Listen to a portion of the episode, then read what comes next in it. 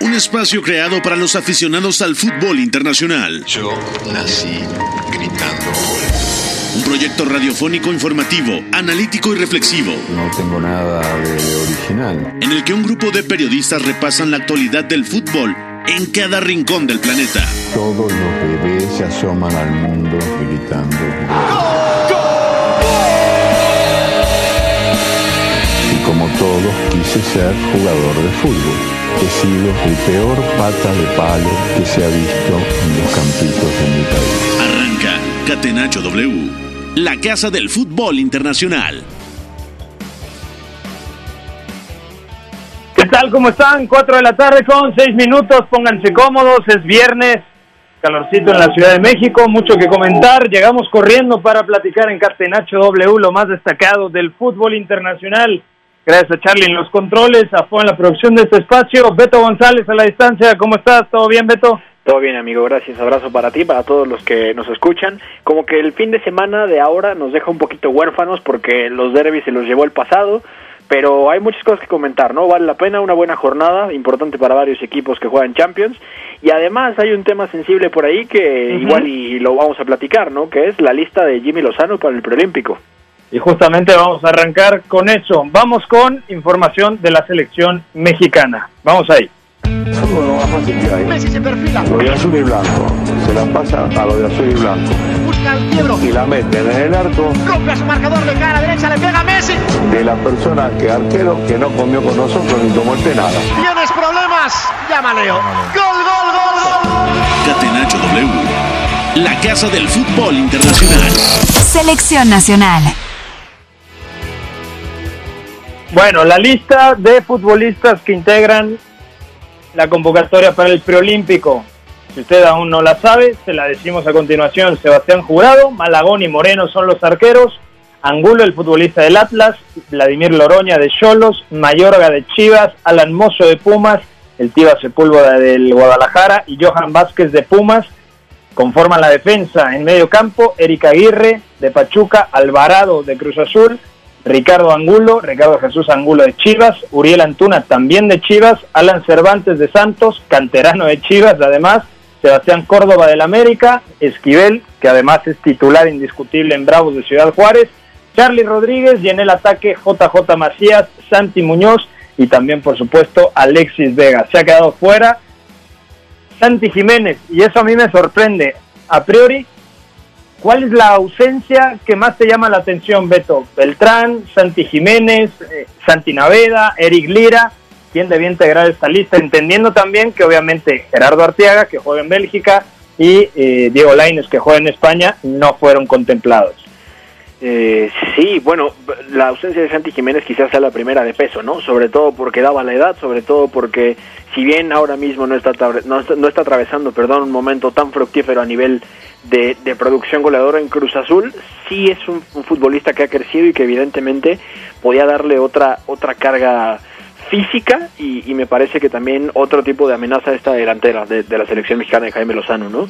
Eh, otra baja eh, que me parece clave por lo que podía aportarle a este medio campo, por sus registros, por su perfil, pues era justamente Fernando Beltrán. El problema es que Chivas tiene un contexto muy hostil, muy tóxico y, justamente eso es lo que hoy nos permite ver en la, en la lista del preolímpico a Gilberto Sepúlveda, eh, a, a Alejandro Mayorga y no a Fernando Beltrán, ¿no? Lo de Lalo Torres, yo, yo entiendo que tiene que estar, yo entiendo que es un futbolista que, perfectamente puede entrar en el ciclo, que es buenísimo, que puede ser mucho mejor todavía, pero que quizá no tiene el cartel, por ejemplo, que tiene Joaquín Esquivel, que ya trabajó con Jaime Lozano, o el cartel del propio de- de- del propio Santi Naveda que, que quizá ha tenido una erupción más mediática en algunas cosas, ¿no?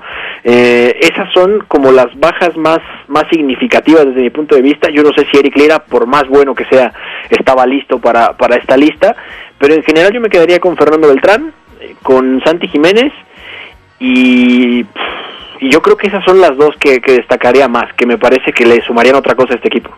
¿Qué es lo más endeble de, de esta selección? Desde mi punto de vista, la defensa. Sí. Solamente dos zagueros nominales, el caso de Vázquez y del Tiva Sepúlveda. Ahí puede habilitar tranquilamente a Vladimir Loroña.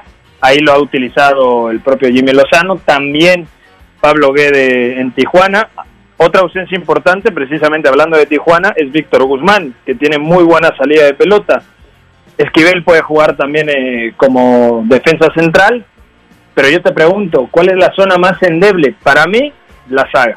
Yo estoy completamente de acuerdo contigo. Al final, eh, tengo curiosidad por ver cuál va a ser la pareja de centrales titular para Jaime Lozano, entendiendo que Johan Vázquez ya ha sido importante en, esta selección que, dirige el exfutbolista de Pumas y de Cruz Azul, que Johan ya también en su momento jugó muy bien como central zurdo, que en su momento también esta selección tuvo un central reconvertido eh, como lateral, como era Ismael Gobea, así que es una línea defensiva medianamente nueva, Sepúlveda había estado con mayor, no tanto con esta selección, y, y sí me parece que a reserva de ver esa curiosidad de quién va a ser la pareja de centrales titulares, en general la línea me parece lo más endeble del equipo, porque hay, hay ajustes que puede meter Jaime Lozano, puede matizar, eh, Loroña puede ser incluso un tercer central en, fases con balón, puede ser un stopper, a lo mejor ya considero esto, pero bueno, lo, lo, usual con Lozano es que los laterales vayan anchos, que los extremos vayan por dentro, ¿no? 4-2-3-1 o primordialmente 4-3-3. Eh, y sobre todo tengo la duda ahí de quién, si, si Gilberto Sepúlveda llegara a ser eh, titular, pues quién sería el lateral, porque podría ser el propio Loroña, puede ser eh, Alan Mozo, pero esta combinación yo la veo que va a ser cortocircuito y sinceramente eh, pondría a sufrir mucho al equipo mexicano. Un tema importante es el lateral izquierdo, donde ahí puede jugar Mayorga, por ahí puede jugar también Erika Aguirre, que Erika Aguirre tiene alma de centrocampista, pero ha sido habilitado muchas veces como lateral izquierdo, también tiene una muy buena zurda para poder habilitar a través del centro lateral. Y yo creo que el futbolista que, juegue en la lateral izquierda será una declaración de intenciones de lo que busque Jaime Lozano. Si opta por Aguirre, un perfil más asociativo, o si busca la profundidad de su lateral con Mayorga. Sí, sí, es, es interesante ver eso porque también está condicionado por el, el, tema de Alexis Vega, que seguramente será titular y que el futbolista de Chivas se siente mucho más cómodo cuando parte de la banda y puede buscar hacia el centro, ¿no? El uno contra uno, la conducción, el golpeo, que además se ha vuelto un estupendo lanzador, sobre todo a pelota parada. Eh, así que habrá que verlo, porque yo, yo no tengo claro, tampoco tengo claro que Mayorga vaya a ser titular, de hecho, pero yo no descarto la posibilidad, sobre todo porque ya también existía una sinergia con él en Pumas, eh, con él y con Johan Vázquez. Entonces, quizá Lozano quiera construir sobre cosas que ya están un poquito más dadas, también por el tiempo, por la presión de, de clasificar a Juegos Olímpicos, pero a mí particularmente me, llamaría mucho la atención que fuera Erika Aguirre, justo por lo que dices, porque sumas uno dentro, puedes tener a un extremo que puede ir perfectamente de, de fuera hacia adentro y a partir de ahí generar otro tipo de movimientos, que por ahí quizá pasaríamos al tema de, de qué interior izquierdo utilizaría Jaime Lozano en función de esto, considerando que Sebastián Córdoba pues quizás sea titular eh, y, y, quizás sea muy importante también por el cartel que tiene. Córdoba titular, Roberto El Piojo Alvarado titular o el tridente ofensivo de Chivas, es decir, Macías esperando el remate, Antuna buscando la ruptura y en el costado de la izquierda Alexis Vega buscando el uno contra uno constantemente. ¿Tú ves a Córdoba y Alvarado entendiendo que están estos tres futbolistas del Guadalajara como titulares? A Córdoba quizás sí, como interior. Lo de, lo de Roberto Alvarado no lo tengo claro como titular, porque quizá el, el recurso principal sería Uriel Antuna rompiendo en profundidad eh, eh, por la derecha, ¿no? Que es algo que en teoría tendría que ser mucho en Chivas, que luego hace poco, pero bueno, en general eh, yo, yo veo titulares a Vega y Antuna y en ese sentido Alvarado lo vería como un recambio para buscar que el extremo derecho, que es donde partiría a mi entender, enganche, ¿no? Reciba en zona intermedia y busque el golpeo al, al palo lejano. En ese sentido, yo ahí veo a Córdoba, sobre todo como interior zurdo, y tú te acordarás muy bien, Pepe, que tiene un partido como interior llegador, como cargando el área, como de último pase, de golpeo en la frontal. En eh, Guatemala. En contra Guatemala, exactamente, en el Estadio Azteca, interior izquierdo, con Jesús Gallardo abierto en banda y el extremo jugando ahí en, en, en, esa, en esa permuta. Puede ser el contexto ideal para Sebastián Córdoba, aunque la duda que me queda es, no sé cuánto tiempo tenga Jaime Lozano para trabajar algo como esto. El mecanismo ya lo utilizó Martino, lo ha utilizado en algún momento Miguel Herrera, no como interior, sino como media punta, y uh -huh. Santiago Solari ahora lo, lo tiene abierto a Córdoba para moverse con mucha libertad en, el centro del campo, ¿no? Que, es un interior hiperactivo, muy móvil, va dibujando líneas de pase, porque es lo que mejor le viene, ¿no? No estar atado a nada. Así que puede ser esto. El tema es el factor tiempo. Y más allá del ataque que elija, que puede ser Vega, que puede ser Macías, que posiblemente tenga minutos Santi Muñoz, que lo está haciendo muy bien con Santos, lo de Antuna, el centro del campo, ¿no? No solamente es que los de arriba decidan, sino cómo les haces llegar a la pelota a los de arriba para que estén en situación de ventaja, ¿no? Lo que comentábamos, de Antuna siempre buscando el espacio, de Macías buscando el remate y de Vega que normalmente pueda condicionar a través de ese cambio de ritmo en espacio corto en el uno contra uno. Entonces, acá la pregunta es, ¿cuál será el medio campo que, que estructure el Jimmy Lozano? Esquivel teóricamente es indiscutible. Charlie Rodríguez, si lo llamaron, que además le gusta mucho al Tata Martino, seguramente será titular como interior derecho. Y la pregunta es quién juega en izquierda. Está Córdoba, puede jugar también ahí el Piojo Alvarado. Alan Cervantes está firmando un temporadón con Santos al lado de Fernando Gorrearán. Es cierto, es otro sistema, es un 4-4-2 y acá parece que será un 4-3-3. Pero eh, el tema es, y la pregunta va dirigida, ¿cuál sería el centro del campo más complementario para poder potenciar el ataque de esta selección?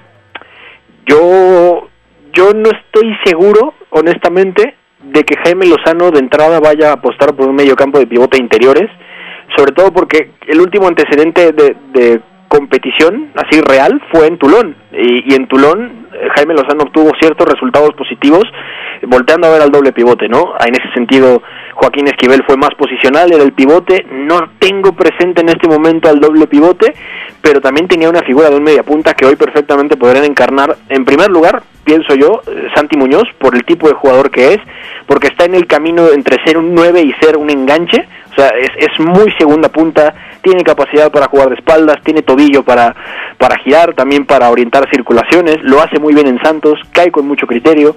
Entonces, en ese sentido, eh, yo pensaría que el medio campo tendrá doble pivote, Esquivel, eh, y quizá Charlie, Charlie Rodríguez en, en, la siguiente altura en el doble pivote, sobre todo, considerando que puede pisar bien las tres alturas, y al final habrá que ver ahí si la media punta la toma Santi Muñoz o si lo hace Jesús Ricardo Angulo yo creo que sí puede haber un medio campo de tres, sobre todo pensando que esta selección le va a tocar llevar la iniciativa. Va a tener 60, 70% de posesión de pelota y por lo tanto tiene que abrir a los rivales. Y yo no veo en este equipo un media punta nominal para poder jugar entre líneas. Es cierto que podría jugar Santi Muñoz detrás de JJ Macías, el propio Alexis Vega que hace poco dejó un partidazo contra Mazatlán jugando como segundo atacante, muy móvil en todo el ancho del campo, pero no veo a un media punta nominal. ¿Tú, tú visualizas realmente algún jugador de estas características dentro de los 20 convocados para poder jugar a la espalda de los centrocampistas rivales? Quizás Jesús Ricardo Angulo, pero el problema con, con el Canelo para mí es que todavía es un futbolista que, que, no tiene un abanico tan amplio de opciones cuando recibe ahí. O sea, puede moverse, es hiperactivo, puede encontrar intervalos, pero no me parece que sea un jugador que una vez que recibe eh, pueda cambiar tan fácil de dirección. Tiene un solo recorrido hecho y es la diagonal. Constantemente recibe diagonal hacia afuera, recibe y diagonal hacia afuera, ¿no? Y en este sentido yo no tengo tan claro que esto le venga bien a la selección de, de Jaime Lozano, considerando que Vega va a ser titular y que muchas veces en el Guadalajara, producto del, del desastre organizativo que es con balón, pues Vega justamente es muy, muy libre y pisa muchas zonas. Entonces ahí no, no se pisan tanto, pero con una lógica un poquito más eh, posicional, en ese sentido yo veo que Jaime Lozano quizá no quiera apostar por eso. Eh, en todo caso, en todo caso, si no, si no llegara a ver ese doble pivote, yo no vería nada raro que en algún momento probara con Charlie en la tercera altura y que Alan Cervantes estuviera abajo también, acompañando un poco más cerca a Esquivel, porque Charlie puede presionar bien arriba, puede jugar más arriba, sabe atacar la frontal, tiene golpeo y ya lo ha hecho con Gerardo Martino. O sea, este equipo tiene muchas, muchas soluciones, el abanico de opciones de, de Lozano en el centro del campo pues, es bastante amplio y eso es producto también de la calidad de los jugadores que tiene. Otra opción es Roberto Alvarado, que sobre todo en un sistema diferente, es decir, como media punta, yo le recuerdo mucho con Caixinha, jugando detrás del atacante. Y en transición era decisivo. En espacio reducido le cuesta más trabajo porque ahí hay menos espacio y hay menos tiempo para poder dar un pase, para poder tirar una pared. Quizá Córdoba también pueda ser otra opción. Sí. Córdoba llegando a la frontal, atacando el área desde atrás, llegando más que estando. Entonces, bueno, ahí están las variantes de, de este equipo de, de Jaime Lozano. ¿Cuál es el calendario de la selección mexicana? Primero enfrenta a Costa Rica, perdón, primero enfrenta a República Dominicana el jueves a las 7 de la noche, partido que tendría a través de W Deportes. El domingo, 21 de marzo, enfrenta a Costa Rica, 20.30 de la noche, también partido por W Deportes. Y por último, el miércoles 24 de marzo, 8 y media de la noche, igual, contra Estados Unidos, que es yo creo que el platillo fuerte, Beto. Sí, totalmente. Y, y ese puede ser un- también un, un buen termómetro de dónde está esta selección preolímpica, sobre todo por el trabajo que ha tenido Estados Unidos, por la cantidad de producción de, de o la producción de cantidad de, de estos chicos que, que han estado emigrando constantemente al fútbol europeo y también es una buena prueba para para la para la propia pizarra de Lozano porque Estados Unidos en inferiores ya también ha mostrado un trabajo táctico interesante y parte de ese trabajo táctico fue hecho por el, el reciente entrenador, ahora no tengo claro si sigue, del Houston Dynamo, como era Tab Ramos, que sin más elimina en, la, en el Mundial Sub-20 a Francia tú lo recordarás muy bien. Entonces, es una buena prueba y también es un buen buen termómetro para saber dónde está la calidad del plantel y dónde está parado Jaime Lozano a nivel táctico para, si clasifica a Juegos Olímpicos, que está obligado, eh, saber cuál va a ser la base con la que va a jugar en, en Tokio. ¿Qué tan superior es el equipo mexicano, estos 20 futbolistas, al equipo que presenta la selección norteamericana? ¿Qué tan superior? Bueno, me parece que a nivel calidad deben estar bastante parejos, pero sí pienso que el rodaje, sobre todo por la edad de los futbolistas norteamericanos que, están en Europa, eh, es inferior a la selección mexicana. Estos, estos chicos sí tienen calidad, evidentemente son, son diferenciales, muchos de ellos en sus equipos tienen condiciones que son muy importantes, que le dan algo al entrenador, pero los estadounidenses tienen otro ritmo competitivo y tienen otra ventaja a partir de esto, me parece. Yo creo que también se han quedado muchos nombres importantes fuera de la convocatoria de Estados Unidos. Está, por ejemplo, Sebastián Soto, delantero del Norwich. También está Johnny Cardoso, del Internacional de Porto Alegre de Brasil. Está Ulises Llanes, un extremo muy habilidoso que se especuló, si no mal recuerdo, que podía jugar también con la selección mexicana. No estoy tan seguro. Estoy, está actualmente en el Jerenbin. También está Andrés Perea, del Orlando City está Sebastián Saucedo de Pumas, Sí. que no tiene continuidad, que prácticamente no ha tenido minutos. O sea, yo creo que hombre por hombre este equipo mexicano es mejor que la selección norteamericana. La diferencia es que Estados Unidos, por ejemplo, Richards, de que está cedido por parte del Bayern Múnich, hace poco lo cedieron, puede jugar de central o de lateral, no está. Tampoco está, obviamente, Serginho Dest.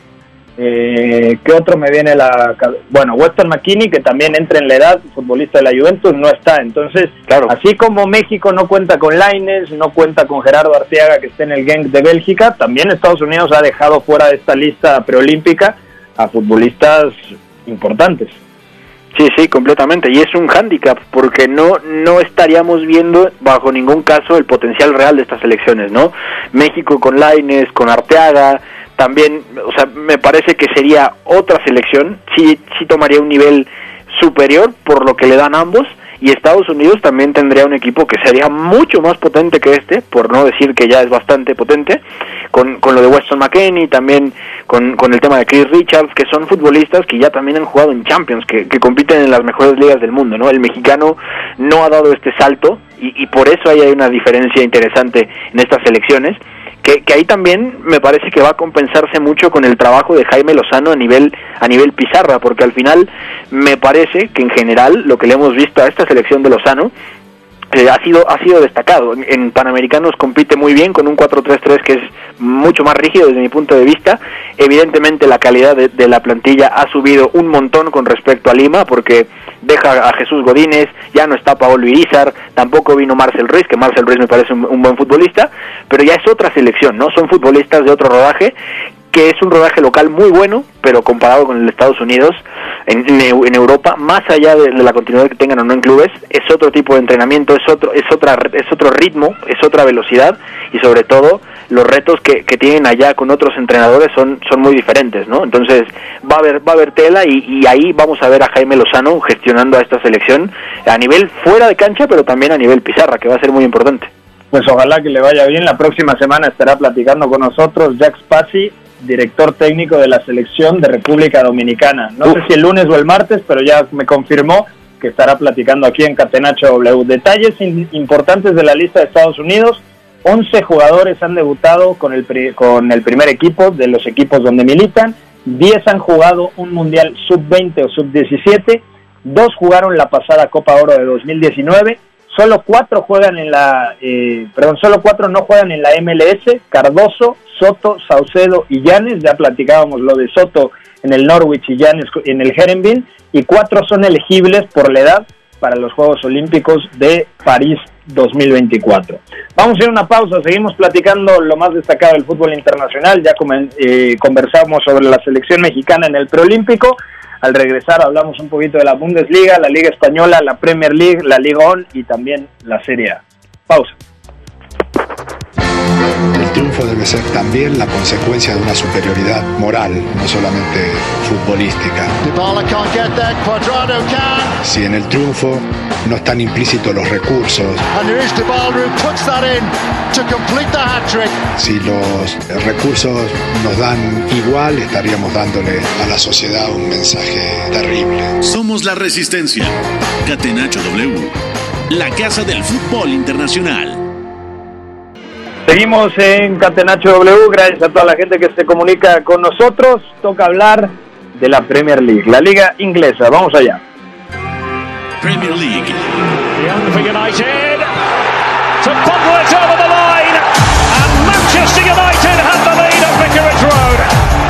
Catenacho W.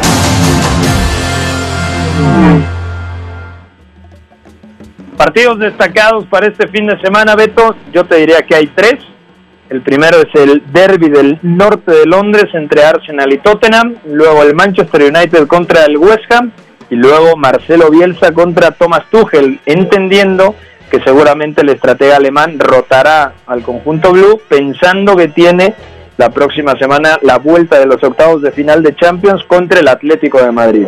Sí, totalmente. Son los tres platos fuertes del fin de semana. Me parece que en particular el derby del norte de Londres con, con, el Arsenal y el Tottenham va a estar un poquito más descafeinado, sobre todo porque ambos están voltando a ver a la Europa League. Los dos quieren cerrar ya la eliminatoria de octavos, quieren pasar a cuartos pronto, lo más tranquilos posible. Y los dos dejaron una eliminatoria encaminada, que quizá la del Tottenham me parece eh, un poco mejor orientada ya, porque jugó muy bien contra, contra el Dinamo Zagreb. En general, los 90 minutos son buenos colectivamente se portó muy bien el equipo, la línea defensiva no falló, Harry Kane estuvo eh, muy muy dominante en ese sentido y el Arsenal, bueno, yo, yo tengo ahí mis dudas, ya lo hemos comentado, lo hablábamos ayer y me parece que si bien tiene un 3-1 y el primer tiempo lo domina por completo, este Olympiacos ya lo echó hace un año en 16 avos, sigue siendo... Tranquilo, tranquilo. No, yo, yo sé, yo sé, pero me parece que de estos dos equipos el Arsenal quizá es un poco más suicida, ¿no? Es un poco tendente al error y es un equipo que en cualquier momento se descompensa y, y la, el partido en el Pireo pues me parece una buena prueba de esto. Pero considerando todas estas cosas, seguramente eh, Mourinho y Arteta están pensando más en el jueves que, que justamente en el domingo, así que seguramente veremos rotaciones, seguramente veremos cuadros más alternativos. Yo no espero ver a Kane de inicio, tampoco espero ver eh, a David Luis o a Gabriel iniciando el partido. Eh, vamos a verlo. Al final me parece que es un buen partido, sobre todo para medir las intenciones colectivas y, un poco saber dónde están parados los sistemas tanto de Mou como de Arteta, entendiendo que ya tiene que ser un momento de la temporada donde considerando que ya también tienen prácticamente todos sus cromos de vuelta, porque ya también volvió Smith Rowe con, con el Arsenal, eh, pues para, para verlos comportándose colectivamente, ¿no? Si, cómo están los mecanismos de ambos, cómo están funcionando, eh, sobre todo en ciertas cuestiones que les preocupan pero no vamos a ver nombres, nombres titulares todo el tiempo, ¿no? Eso hay que tenerlo muy claro. ¿A quién le representa más este partido? ¿Para quién es más importante? ¿Para el Tottenham, que todavía tiene la posibilidad de pelear por la cuarta plaza? ¿O para el Arsenal, que claramente todas las cartas de Mikel Arteta van dirigidas hacia la UEFA Europa League? Por la posición actual en la tabla, yo pensaría que para el Tottenham, porque sobre todo si algo ha logrado hacer, y esto también es mucho mérito de José Mourinho, es haber recuperado eh, un poco la consistencia después de un terrible diciembre, un enero bastante malo y, y, en general volver a competir un poquito en, en, febrero, ¿no? Con sus altibajos. Así que si el Tottenham ahora mismo también está sosteniéndose ahí, es por la sinergia entre Sony y, y Harry Kane. Así que pues, tienen 72 goles producidos entre los dos esta temporada, si no recuerdo mal. Así que es una buena prueba de dónde está la sinergia, es una buena prueba donde vemos dónde el, Tottenham está eh, aguantando muchas cosas y construyendo y teniendo éxitos.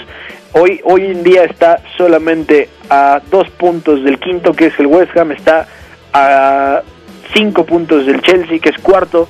Puede hacerlo, tiene que ganar este fin de semana. Me parece que el Tottenham eh, quiere, quiere estos tres puntos sí o sí, porque sí, el Arsenal ahora mismo, siendo décimo, estando tan lejos, a 12 puntos de puestos de Champions, lo tiene más difícil, ¿no? Tendrá que ir partido a partido en Europa League y el Tottenham también apretar el acelerador porque sí puede ganar la Europa League, sí puede hacerlo, pero es más corto el camino ahora mismo pensando que el Everton y el West Ham pueden caerse.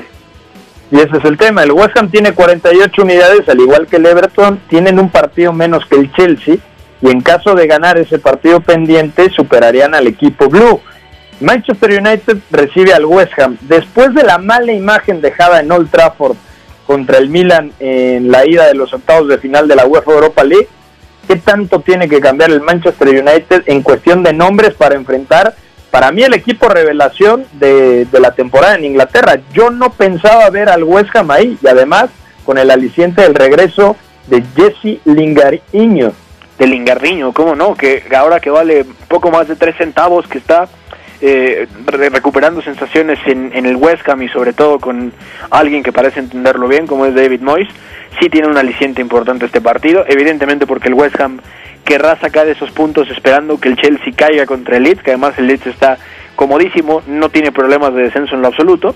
Eh, va, va a ser un partido interesante sobre todo desde el punto de vista de que yo no veo tantas diferencias eh, contra lo que vimos el jueves como para que el Manchester United pueda salir holgado de ese partido. Puede ganarlo, evidentemente, por calidad individual, puede ganarlo también porque corriendo es uno de los mejores de Europa, pero este West Ham va a plantear un partido muy típico, va, va a replegarse atrás, va a esperarlo, va a contraatacarlo. Eh, si regresa Mijail Antonio, evidentemente va a atacar muy muy fuerte la profundidad. También está Bowen, Benrama viene dejando buenas sensaciones, Lingard venía partiendo de la izquierda. Además ese doble pivote es muy fuerte con Declan Rice y Thomas Suchek. Y ahí yo veo que el Manchester United puede atascarse bastante, sobre todo porque eh, Nemanja Matic ya, ya está en un declive que es permanente, Nos, el, el pequeño oasis de la temporada pasada de finales fue muy bueno, pero fue eso, un oasis. Y sin Fred este equipo es otra cosa, porque Scott McTominay no es un pivote posicional, lo que hemos hablado siempre, y porque de ahí en fuera es muy complicado que, que se encuentre otra variante que no sea Donny van de Beek jugando el doble pivote y ya sabemos lo mal que se ha sentido, ¿no? Sobre todo cuando no lo dejan de cara. Entonces, eh, yo le veo pocos pocos cambios realmente. Eh, habrá que ver eh, sobre todo si, si Marcus Rashford puede estar, porque parecía que ya iba a estar listo para este fin de semana, eso es importantísimo. Y luego también el tema de, de, de ver qué tal incluye eh, Ole Gunnar a nombres como el propio Amad, que ya anotó justamente ayer contra el Milan, pero es mucha carga, es mucha carga, son, es muy es muy joven, lo mismo que Shola Shortire, por ejemplo, que me parece un, un futbolista con un techo altísimo, con un futuro prometedor, pero tiene 17 años también, entonces yo no veo grandes cambios, honestamente. Y es un partido que puede indigestársele al Manchester United, aunque, y, y, esto ya lo hemos comentado varias veces, tampoco es un equipo que, que arrastre dinámicas de una competencia a otra, no es tan fácil, ¿no? Fracasó en Champions, ok, siguió compitiendo en Premier y siguió ganando. Eh, no ha jugado necesariamente bien en Europa League, sobre todo la, la vuelta contra la Real Sociedad, y siguió compitiendo bien. Así que puede sacarlo adelante, pero yo pienso que va a salir raspado el Manchester United, no va a salir con una buena imagen y el West Ham va a meter un buen susto. Bueno, si el Manchester United no saca un resultado positivo, mmm, pues sería una locura porque viene de ganarle 2 a 0 al City en el Etihad, eh, claro, en un contexto que le beneficia, se va muy muy pronto arriba en el marcador, pudo transitar, pudo atacar los espacios pero yo creo que en esta clase de encuentros es donde el Manchester United tiene que demostrar que también ha crecido contra rivales que le van a ceder la iniciativa y que ellos tienen que llevar el peso del partido. Así que bueno, a mí me parece uno de los duelos más interesantes de todo el panorama europeo el fin de semana. Hasta aquí dejamos el tema de la Premier, viajamos a España, la Liga. Bandeja de plata, gol. Marca el Atlético de Madrid, sociedad ilimitada. Catenacho W. todos los focos, desde mi punto de vista, todos los reflectores se van para el derby de Sevilla. Sevilla contra el Real Betis Balompié Beto. Es un partido muy interesante por la inercia positiva que tiene el Betis, cuatro triunfos en los últimos cuatro partidos y el Sevilla que viene tocado emocionalmente después de lo sucedido en las semifinales de la Copa del Rey contra el Barcelona y además en los octavos de final la eliminación contra el Borussia Dortmund. Sí, totalmente y es un derby muy muy sentimental, sobre todo porque el Betis se ha montado en una racha muy positiva, donde también había respondido muy bien Borja Iglesias, Joaquín había también marcado la diferencia, y el Sevilla, por otro lado, que tiene el golpe anímico de la eliminación de Champions, que también tiene el, palo que se ha llevado en, Copa del Rey cayendo en la vuelta contra el Barcelona. Eh, habrá que ver cómo lo gestiona Julen Lopetegui porque puede ganar este derby. O sea, más allá de que el, el, Betis ha crecido, que ha venido sumando sensaciones muy positivas en los últimos partidos, yo no tengo claro que, que tenga la suficiente estabilidad colectiva como para sacar un resultado positivo primero, o sea, ganarlo para meterse ahí arriba y tampoco tengo claro que el Sevilla vaya a caer tanto como para perder este derby. O sea, al final es cierto que se queda en la orilla contra el Dortmund, es cierto que la eliminación contra el Barça duele bastante, pero no se puede recriminar nada y me parece que el Sevilla en general tendría que haber obtenido más premio en estos últimos en estas últimas semanas del que se ha llevado. Sí ha jugado mal a veces, sí, pero sigue siendo un gran equipo y a partir de esto sí pienso que puede imponerse al Betis. Es que uno dice, bueno, el Sevilla ha caído, sí, de acuerdo, pero también hay que entender que este equipo mm, sigue siendo de lo mejor de la Liga Española en la presente temporada. No atraviesa un buen momento, eso está claro, ha perdido los últimos dos partidos de liga, sumado a lo que comentábamos de la eliminación en Copa del Rey. También cayó contra el Barcelona en Liga Española. El último fin de semana con algunos suplentes cayó en campo del Elche sorpresivamente. Entonces, la inercia negativa de un equipo, en, este caso el conjunto hispalense, y por el otro lado el Betis que, sigue creciendo, que ha tenido un muy buen 2021, tiene 42 unidades, que tiene 6 puntos menos que el Sevilla, es cierto que el equipo de Lopetegui todavía tiene un duelo pendiente, pero si el Betis llega a ganar en el Ramón Sánchez Pizjuán, quizá me apresuro con este comentario, pero desde mi punto de vista, no habrá manera de decirle que no puedan pensar, que no puedan soñar con entrar a la Champions. Es cierto que también está ahí la Real Sociedad peleando, que tiene un partido bravo en campo del Granada, pero yo creo que el Betis es uno de los equipos en mejor estado de forma eh, en este segundo semestre de temporada en España y creo que de ganarle al Sevilla se montaría todavía en una inercia mayor por lo que representa el derby, Mm, a mí el Betis me está gustando muchísimo las últimas semanas y habrá que ver si tiene minutos Diego Laines. En el último partido jugó Canales en un costado, Ruibal por el otro. Eh, Andrés Guardado sí fue titular al lado de Guido Rodríguez. Hay que ver si Diego Laines tiene su oportunidad en un partido trascendental. Sí, sí, completamente. Y además es que el Betis en estas últimas semanas se ha sacado resultados bastante potentes, ¿no? Le, gana 3-2 al Alavés, también consigue ganarle al Cádiz, que son equipos que han complicado mucho a otros rivales en, otros momentos de la temporada. Le saca un 1-0 bravísimo al Getafe y además, que, también me parece bastante importante eh, decirlo, le gana al Villarreal. O sea, es un partido de directamente de candidato a, puestos europeos, porque Villarreal ahora mismo también ha competido bien en Europa League y es un muy buen equipo el de Unai Emery. Entonces ha, dado un paso adelante el Betis, evidentemente.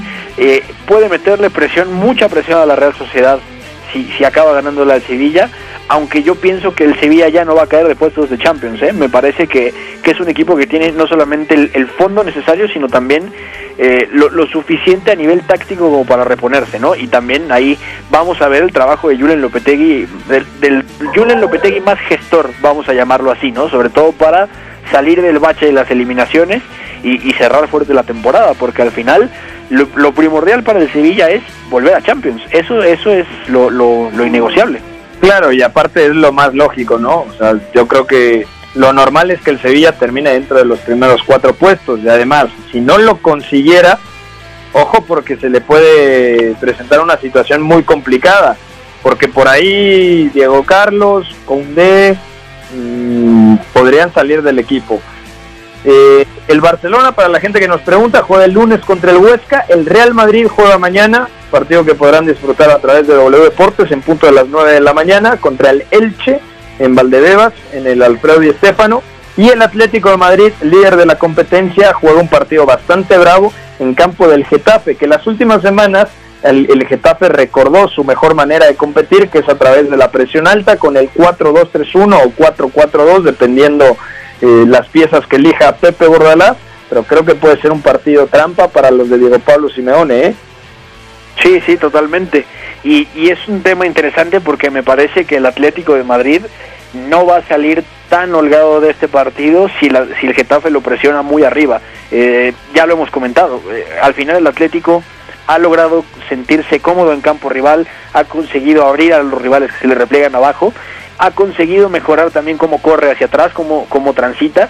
En ese sentido han crecido también eh, Felipe, Savic, Mario Hermoso ya lo hacía en general bien, eh, sobre todo con el, con el español de Rubi, pero eh, a nivel de presión alta yo no sé qué yo no creo que el Atlético esté tan capacitado para salir de este, de este tipo de comportamiento, sobre todo con, con un equipo como el Getafe enfrente que son persecuciones individuales largas, largas, largas, ¿no? Eh, la persecución empieza en el Wanda y acaba en el Coliseum y viceversa, entonces en ese sentido sí que sí que va a ser interesante, porque además el Cholo tiene la vista puesta sí por un lado en este partido y por el otro en remontar el, el 1-0 que se llevó el Chelsea del Wanda en Londres, porque además la llave la ha pensado así, la llave la ha pensado para jugarla en, en 180 y no solo en los 90 de ida. Entonces, vamos a ver cómo administra todo esto. La ventaja es, ya tiene a Trippier de vuelta, ya lo ha, ya lo ha alineado antes. Carrasco. ¿Cómo? Carrasco. Carrasco también ya volvió y está dejando cositas muy buenas. Suárez está en buen nivel. Eh, Tomás Lemar ya también está volviendo a, a un nivel importante, o sea, el Atlético está bien, está, está mejorando, está pudiendo volver al plan que lo ha llevado a este nivel esta temporada, entonces es una muy buena prueba lo del Getafe. De acuerdo, será un partido interesante. A ver cuántos titulares pone el Atlético de Madrid. Yo creo que a día de hoy sabe que no puede quitar el pie del acelerador y hay dos maneras para competir el Atlético de Madrid. Número uno, cuando repliega en bloque bajo, como lo vimos contra el Villarreal, como lo vimos contra el Chelsea, o cuando tiene la oportunidad de presionar mucho más arriba, como en el último partido, el duelo pendiente contra el Athletic Club de Bilbao, que termina ganando 2 a 1, o en el derby contra el Real Madrid, cuando pudo morder mucho más arriba, con el 3-5-2 o 3-4-2-1, por así decirlo, se siente más cómodo el Atlético de Madrid, pero hay que ver cuántos futbolistas rota para este encuentro contra el Getafe. Hasta aquí dejamos el tema de la Liga Española. Por cierto, hoy el Levante, ahora te digo cómo ha terminado el partido. El Levante le ha ganado unos, eh, 1 a 0 perdón, al Valencia con gol de Roger Martí. Hasta acá dejamos la Liga Española. Ahora viajamos a Alemania, la Bundesliga. Томас Мюллер, человек, с которого сегодня началась победа. Бундеслига. Катеначо W. И Бундеслиги я не исключаю, что и мира вообще.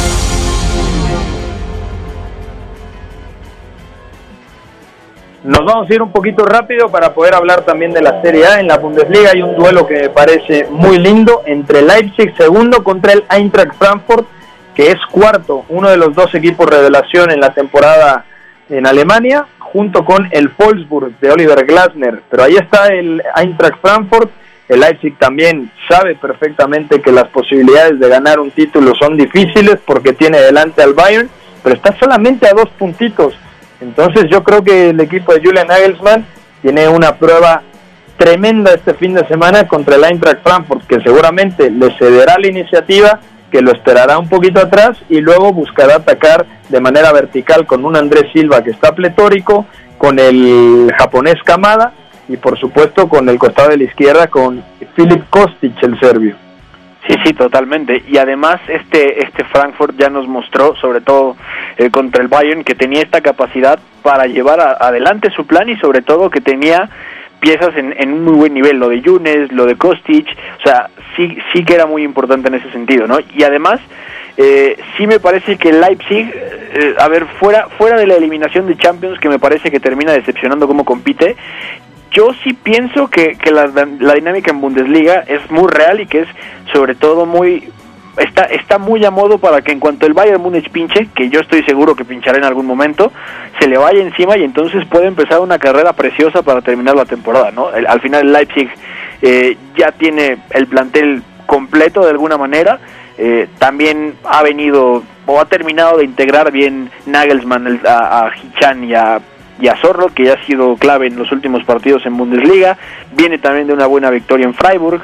Así que va a ser muy interesante, sobre todo porque vamos a ver cómo el Frankfurt puede hacerle daño al espacio al, Leipzig y sobre todo cómo el Leipzig se siente para competir llevando la iniciativa después de después de haber sufrido la calca de lo que fue la ida en los octavos. Al final se queda corto, pero la prioridad no era Champions, la prioridad es, es Bundesliga, es volver a Champions evidentemente, y si tiene la oportunidad de quitarle el liderato al Bayern Múnich, va a hacerlo, va a saltarlo y que no quepa duda de que puede suceder, sin duda sí puede suceder. Y aparte hay un dato que me parece tremendo. El equipo o el entrenador que más le cuesta trabajo a Julian Nagelsmann desde su etapa con el Hoffenheim ahora con el Leipzig, es Adi Hutter, entrenador del Frankfurt. Entonces, ahí hay un aliciente más para, para entender de la clase de partido del que hablamos. El Bayern juega contra el Werder Bremen, mm, creo que no tendrá muchas complicaciones más allá de que está de visitante. Ya hasta acá dejamos el tema de la Bundesliga, vamos rápidamente con Italia porque se juega un Milan-Napoli. Serie A. Milinkovic, dentro a cercare immobile. Al destro, battuto Bizzarri, la ribalta la Lazio. Catenaccio W. In vantaggio. Por cierto, hoy la Lazio ganó 3 a 2 contra el Crotone muy temprano. El partido fue 8 de la mañana, tiempo del centro de México, exhibición y además una anotación de Luis Alberto en la victoria 3 a 2 contra Crotone. Atalanta ganó 3 a 1 contra el Spezia, doblete del croata Mario Pasalic y una vez más marcó Luis Muriel el colombiano. Es decir, ganó la Lazio, ganó Atalanta, la Roma, la Roma juega, ahora te digo contra quién juega la Roma, juega contra el Parma de visitante en el Enio Tardini. Mm, esto es presión para el Napoli. ¿Y por qué hablamos del Napoli? Que seguramente tendrá de vuelta a Irving el Chucky Lozano porque enfrenta al Milan. Es decir, duelo clave para el Milan, para no despegarse del Inter de Milán, y también duelo muy importante para el Napoli porque quiere seguir de cerca y en la pelea por, por entrar en los cuatro primeros puestos. Sí, sí, totalmente. Y, y además es un partido en el que vamos a ver cómo llega el Milan después de cómo eh, se exhibió en, en Old Trafford, ¿no? Me parece que fue muy superior, me parece que tuvo que haberse llevado la ida de esos octavos ante el Manchester United y compite muy bien y sostiene un poco ya lo que le hemos visto las últimas tres jornadas en Italia, con bajas, porque no está Teo, que parece que ya vuelve, porque Ibra tampoco está y no va a jugar con el Milan aparentemente hasta después de la fecha FIFA, que parece que eh, Jane Anderson se lo lleva convocado a la, a la selección después de cinco años de ausencia a Ibra, así que mucho ojo con eso. El Milan sale bien parado de Manchester, puede volver a competir muy bien y me parece que es un, es un partido en el que si el, el Napoli realmente no juega bien, va a pasarlo mal, sobre todo porque posiblemente sea de los de los tres equipos en Europa que más conceden defensivamente y no tanto porque no tanto porque defiendan mal, que a veces sí pasa, sino porque abajo cometen muchos errores, muchos muchos errores individuales, sobre todo si no están eh, Costas Manolas y Calido Koulibaly, ¿no? Entonces en ese sentido va a ser importante ver cómo lo plantea Gatuso y además vuelve Irving Lozano a ver si si juega aunque sea unos minutos porque es capital para que el Napoli pueda cerrar bien eh, esta temporada. De acuerdo. Ya nos vamos a ir, mi querido Beto González. Solamente repasamos los otros partidos destacados de este fin de semana. También ese duelo Teo Hernández que vuelve contra Irving el Chucky Lozano puede ser determinante. La Juventus visita Cerdeña, juega contra el Cagliari. Eh, Inter de Milán, el Inter de Milán juega contra el Torino en Turín. El Torino que aparte no lo está pasando bien, está en la decimoctava posición. Así que bueno, partido fundamental para los de Antonio Conte, sobre todo si el Napoli le saca eh, puntos al Milan y el Inter de Milán consigue ganar en Torino, puede ampliar la ventaja a 7, 8 puntos. Entonces, cuidado con ese duelo clave del Milan contra el Napoli. Ya nos vamos, Beto. Fuerte abrazo. Fuerte abrazo, amigo. Gracias a todos los que nos escucharon. Abrazo para todos. Abrazo también a, a Fo en la producción. Y nada, disfrutar del fin de semana porque recargamos pilas y la siguiente semana son Champions, más Champions y más Europa League. Y preolímpico también aquí a través de W Deportes. Gracias a Charlie en los controles. Buen fin de semana, pásenlo muy bien. Gracias por sintonizar Catenacho W.